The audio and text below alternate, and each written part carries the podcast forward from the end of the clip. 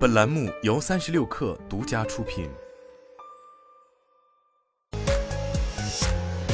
网络新商业领域全天最热消息，欢迎收听快讯不联播，我是金盛。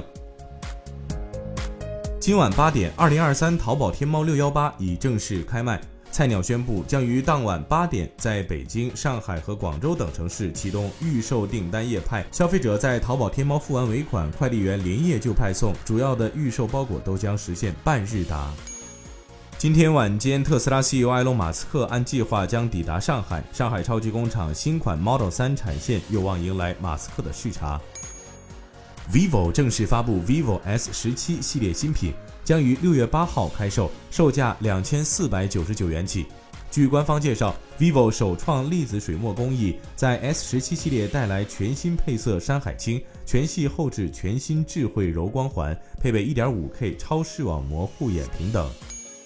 据媒体报道，红海今天举行股东会，董事长刘扬伟表示，今年十月十八号会举办第四届红海科技日。将推出新车款，并公布“三加三”策略。对于即将在今天第四季度量产的电动车 Model C，红海今天也是出刘扬伟亲自试驾 Model C 的视频。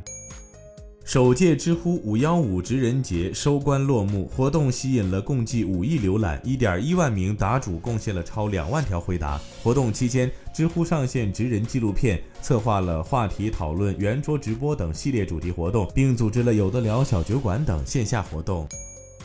星巴克全球首席执行官纳斯汉展开了首次对中国市场的访问。纳斯汉表示：“我们制定了2025年开设9000家门店的目标，并将继续投资中国。未来，中国将成为星巴克全球最大的市场。”苹果电子产品商贸北京有限公司因发布虚假广告，被北京市东城区市场监督管理局处以二十万元的行政处罚。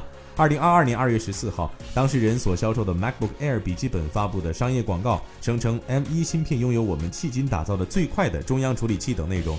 而经调查，苹果公司已于二零二一年十月推出了配备 M1 Pro 和 M1 Max 芯片的 MacBook Pro，运行速度相比 M1 提升最高可达百分之七十。